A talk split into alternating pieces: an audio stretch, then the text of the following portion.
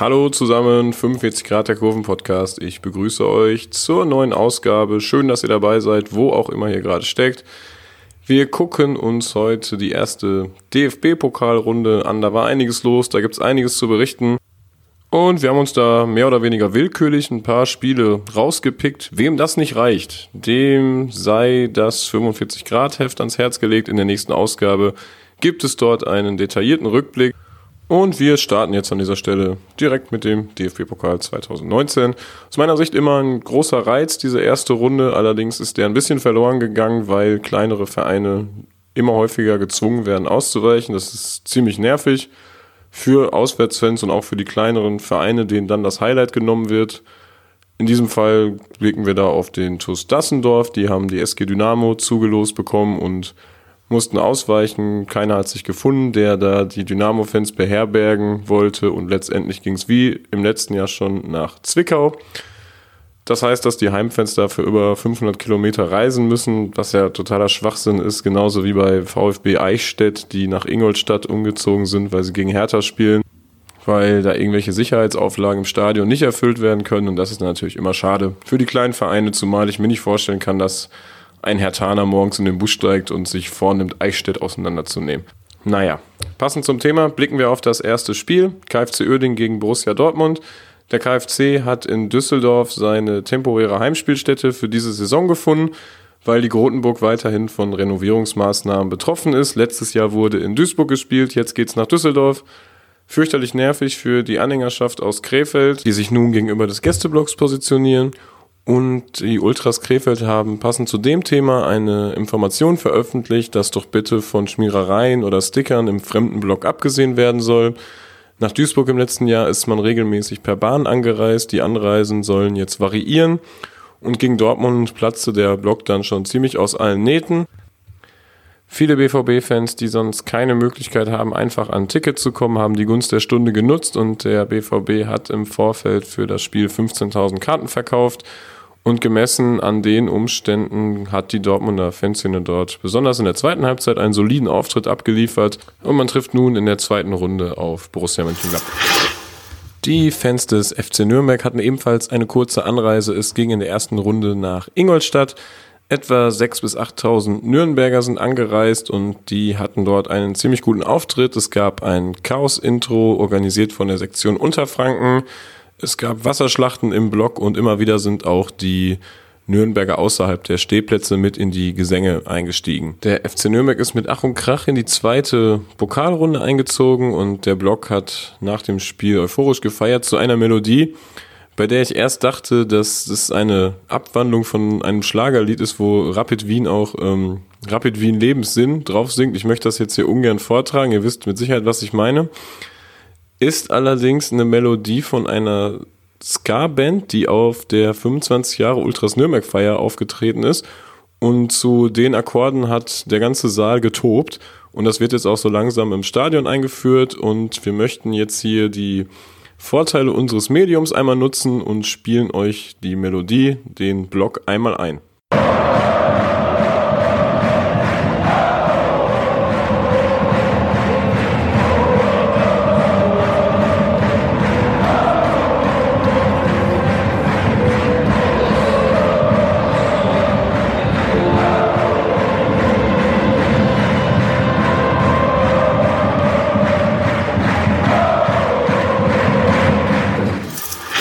Das nächste Spiel ist das Derby zwischen Ulm und Heidenheim, was bereits im Vorfeld in der Heidenheimer Fanszene für etwas Gesprächsstoff sorgte, da sieben Heidenheimer mit einem Betretungsverbot für die Stadt Ulm belegt worden sind. Zunächst sieben am Spieltag selbst kamen noch zwei dazu. Und die Heidenheimer wollten da nicht tatenlos zusehen, sondern haben sich entschieden, eine Demo in Ulm anzumelden gegen Betretungsverbote.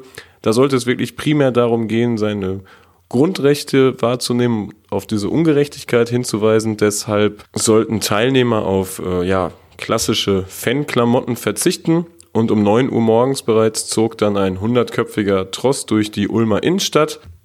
Und nach zwei Stunden wurde das Ganze dann planmäßig aufgelöst und die Heidenheimer fuhren erstmal zurück. Ulm war auch unterwegs, allerdings hat man sich da weniger für den Inhalt der Demo interessiert, sondern vielmehr für die Teilnehmer, hatte aber bei dem erhöhten Polizeiaufgebot keine Chance auf ein Herankommen. Einige Stunden später im Donaustadion fanden sich 16.500 Fans ein. Ulm hatte im Vorfeld zu einem großen Fanmarsch aufgerufen. Es gab beidseitig Choreografien. Heidenheim hat dabei das Thema rund um die Betretungsverbote auch in dem Intro eingebaut mit einem großen Fronttransparent mit der Aufschrift Freiheit für die Kurve gegen Betretungsverbote. Beidseitig wurde gezündet und der rappelvolle Gästeblock durfte nach dem Spiel das Weiterkommen in die zweite Runde und vor allem den Derby-Sieg bejubeln. Des Weiteren erwähnenswert ist ein Graffiti bzw. ein Tag am Gästeblock in Ulm mit der Aufschrift Dimi ist ein Hurensohn. Demi war ein Mitglied der Heidenheimer Fanszene. Er litt lange Zeit an einer Krankheit, die letztendlich auch seinen Tod verursachte. Und das ist nicht das erste Mal, dass Ulm in so eine ja, Richtung geschossen hat. Es gab einen Autounfall zweier Heidenheimer Ultras und bei einem vorherigen Spiel das Spruchband Hurra, das ganze Dorf ist da, außer Rick und Steffen. Und wir sind hier ja sehr um Neutralität bemüht, aber das ist schon ziemlich respektlose Scheiße, die Ulm da verzapft. Nichtsdestotrotz blicken wir zum nächsten Spiel. Saarbrücken gegen Regensburg, ausgetragen in Völkling, weil sich die Renovierungsarbeiten in Saarbrücken am Ludwigspark ebenfalls verzögern und die Saarbrücken-Fans weiterhin in das ungeliebte Ausweichstadion nach Völkling begeben müssen. Es gibt eine kleine Änderung und zwar steht die aktive Fanszene nicht mehr auf der Gegengrade, sondern in der Kurve, was sich am Pokaltag relativ gut auf den Support ausgewirkt hat. So spricht man im Nachgang vom wohl besten Auftritt seit dem Umzug. Es gab ein kleines Intro bestehend aus einem großen transparent mit der Aufschrift Nous sommes toujours là. Das heißt, wir sind immer noch da. Dazu gab es etwas Rauch und knapp 500.000 Zuschauer wurden Zeuge eines Pokalkrimis mit glücklichem Ausgang für Saarbrücken. Es waren nur 5.000, also 500.000 wäre wahrscheinlich für Völkling ein bisschen zu viel geworden.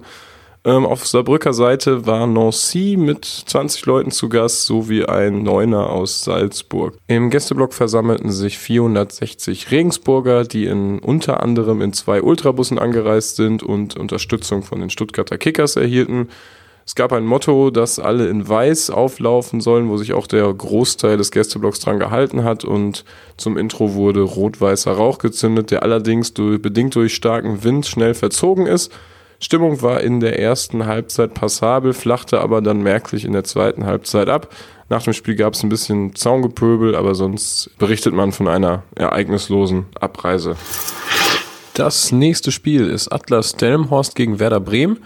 Das fand im Weserstadion statt und an dieser Stelle möchte ich direkt einhaken, denn das Thema ist momentan ziemlich aktuell, da das Weserstadion seit geraumer Zeit einen kommerziellen Beinamen trägt und das in der Fanszene logischerweise sehr scharf kritisiert wird. Und zwar nicht nur, weil man den traditionellen Namen wahren möchte, sondern auch, weil es sich um eine Immobilienfirma handelt und das Geschäftsmodell aus Sicht der Bremer Fans mit den Vereinswerten wie zum Beispiel soziale Verantwortung kollidiert.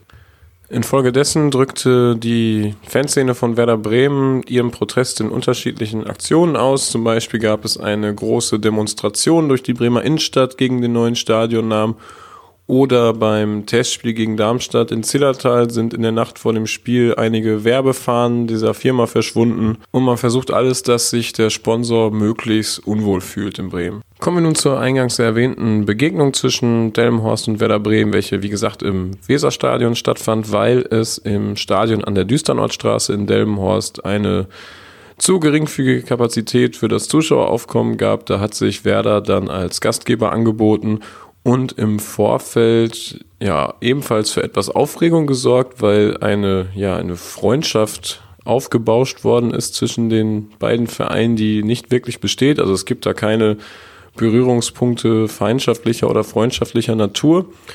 Es gab trotzdem einen Schal, der zwischenzeitlich auf den Markt gekommen ist mit dem Slogan auf gute Freunde, der aber nach großer Kritik auch schnell wieder eingestampft worden ist. Am Spieltag selbst hat sich der Anhang aus Delmenhorst in der Bremer Neustadt getroffen und sind dann gemeinsam zum Stadion gezogen. Dort haben die die komplette Westkurve eingenommen. Also das heißt, dass ähm, insgesamt etwa 10.000 Anhänger aus Delmenhorst angereist sind, was für einen Oberligisten schon eine ziemlich krasse Nummer ist. Support gab es auch durchgängig, allerdings bestand er aus Schlachtrufen und einfachen Gesängen. Äh, in der Heimkurve gab es die zu erwartenden Spruchbänder gegen die Umbenennung des Stadions, wie zum Beispiel Weserstadion unantastbar. Die Loge des neuen Namensgebers wurde mit einem Spruchband überhangen mit der Aufschrift Immobilienhaie Vorsicht bissig. Der Support der Ostkurve wird seitens der Bremer als sehr solide beschrieben. Es gab zum Beginn der ersten und zweiten Halbzeit eine Pyroshow und nicht unerwähnt sollte der Zuschauerrekord bleiben, der gebrochen worden ist in einem Spiel mit Beteiligung einer Amateurmannschaft. Lag zuletzt bei 41.000 beim Spiel Germania Winde gegen FC Bayern München im Müngersdorfer Stadion. Liegt nun bei 41.500 und das war nur eine kleine Randnotiz für die Statistikfüchse. Wir bleiben direkt in Bremen und schauen einmal ganz schnell auf die Partie Oberneuland gegen SV Darmstadt. Es sind 450 Lilienfans angereist, einer davon mit dem Fahrrad. Das sind von Darmstadt aus fast 450 Kilometer, daher Respekt. Die Darmstädter berichten, dass der Gästeblock nicht wirklich vorteilhaft gebaut wurde, man kaum etwas sieht und daher gestaltete sich die Stimmung im Gästeblock sehr spielunabhängig. Es waren 30 Bremer zu Gast, die auch den restlichen Tag mit den Gästen aus Darmstadt verbrachten. Waldhof Mannheim war nach langer Zeit wieder im nationalen Pokal vertreten und hatte mit SG Eintracht Frankfurt das große losgezogen. Spiel war natürlich ausverkauft, etwa 8000 Frankfurter vor Ort. Eine große dreistellige Anzahl war im Vorfeld der Begegnung schon in Mannheim, um den Freunden einen Besuch abzustatten und die Zeit vor dem Spiel gemeinsam im Park zu verbringen. Waldhof hatte eine Choreografie, ziemlich simpel aus einem Karo-Muster mit der Aufschrift verdammt lang her, bezieht sich darauf, dass Waldhof zuletzt in der Saison 2003-2004 am DFB-Pokal teilnahm. Aufgrund der Freundschaft bei der Fanszene fehlte auf der Tribüne ein wenig die stimmungsfördernde Brisanz. Allerdings berichten beide Kurven über lautstarke Momente, die während des Spiels verzeichnet wurden. Eintracht Frankfurt zeigte zu Beginn der ersten Halbzeit eine große Pyroshow. Die haben sich über die komplette Hintertortribüne verteilt und bejubelten einen knappen Sieg, nachdem Mannheim kurzzeitig schon mit 2-0 in Führung gegangen ist. Wir machen direkt weiter mit dem Spiel SC Verl gegen FC Augsburg. Etwa 600 Augsburger haben sich auf die Reise nach Ostwestfalen begeben, darunter etwa 130 Ultras, die ab dem Vormittag bereits im örtlichen Freibad vegetierten. Trotz des kleinen, langgezogenen Gästeblocks berichten die Augsburger von einem guten Auftritt. Man zeigte Solidaritätsspruchbänder für neue Stadionverbote, die in der Sommerpause eingetrudelt sind und musste aus Augsburgs Sicht leider mit ansehen, dass es tatsächlich der SC Verl in die nächste Runde schaffte. Da machte sich natürlich große Frustration breit. Beide Vorsänger sind danach auf dem Rasen und haben mahnende Worte an die Mannschaft gerichtet und als die Spieler in die Kabine zogen, gab es aufbauenden Applaus der Gästekurve. Zu Gast bei Augsburg war einmal Lustenau. Kommen wir zum Montagsspiel FC Hansa Rostock gegen den VfB Stuttgart. Es gab dort auf Heimseite gleich mehrere optische Aktionen. Zum einen wurden weiße T-Shirts mit dem Aufdruck Ostseestadion Rostock verkauft weil man Geld sammelt für den Erhalt der Flutlichtmasten. Die sind nämlich baufällig und renovierungsbedürftig. Das hat ein, ja, eine TÜV-Prüfung ergeben. Und da sammelt man momentan Geld, weil die bis spätestens 2025 restauriert sein müssen. Einen weiteren optischen Akzent gab es mit der 20-jährigen Jubiläumschoreo der Gruppe Wolgaster, die, wie der Name schon sagt, aus Wolgast kommt. Das ist eine Kleinstadt am östlichen Rand von Mecklenburg-Vorpommern mit etwa 12.000 Einwohnern und diese gilt seit jeher als ja, Hochburg von FC Hansa-Fans. Für die Choreografie wurden im gesamten Stadion blau-weiße Folienschwenker verteilt. Dazu gab es in der Kurve eine Pyroshow und eine Fahne, die hochgezogen wurde mit dem Logo der Gruppe und dem Slogan Multikriminell seit 1999. Multikriminell ist ebenfalls auf der Zaunfahne erwähnt. Das hat den Hintergrund, dass es mal zur ja, Gründungszeit einen Zeitungsartikel oder einen Fernsehbericht gab über Hansa Rostock-Fans, der gesagt hat, dass Hansa Rostock-Fans in der Regel ziemlich dumm und sehr kriminell sind und da hat man das dann entsprechend mit aufgenommen. Auf Stuttgarter Seite hat man sich vor allem über die Terminierung geärgert, denn das Spiel fand, wie bereits eingangs erwähnt, auf einem Montag statt, was bei der Entfernung nicht wirklich fanfreundlich ist und dementsprechend war der Gästeblock auch nicht komplett ausverkauft. Das Spiel fand so in der Konstellation im letzten Jahr in der ersten Runde ebenfalls statt.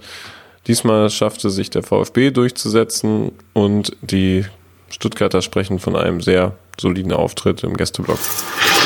Das letzte Spiel unserer Ausgabe ist ebenfalls ein Montagsspiel und zwar das zwischen Energie Cottbus und Bayern München. Beide Städte trennen 560 Kilometer, somit ebenfalls unmöglich, das Ganze ohne Urlaub zu absolvieren. Und dennoch sind aus München vier Busse gefahren und etwa 70 bis 80 Autofahrer. Das ist eine ziemlich gute Anzahl für einen Montag.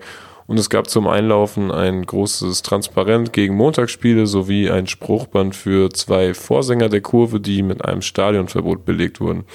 Die Heimseite zeigte zu Beginn eine Choreografie und schaffte es mit massentauglichen Liedgut viele Fans zum Mitsingen zu animieren. Ja, und damit sind wir schon so ziemlich am Ende unserer DFB-Pokalsendung. Die nächste Runde ist bereits ausgelost. Es gibt wieder einige interessante Paarungen. So spielt zum Beispiel der erste FC Saarbrücken gegen den ersten FC Köln. Hertha trifft auf Dynamo. Vermutlich nicht in Zwickau. Das ist, ist noch nicht final geklärt.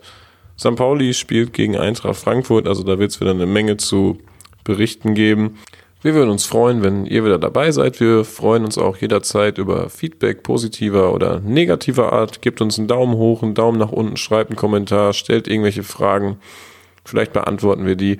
Und dann hören wir uns beim nächsten Mal. Wie gesagt, es gibt noch weitere DFB-Pokalspiele, die wir hier nicht behandelt haben, aber die sollten dann in der 45-Grad-Ausgabe ausgiebig beleuchtet werden.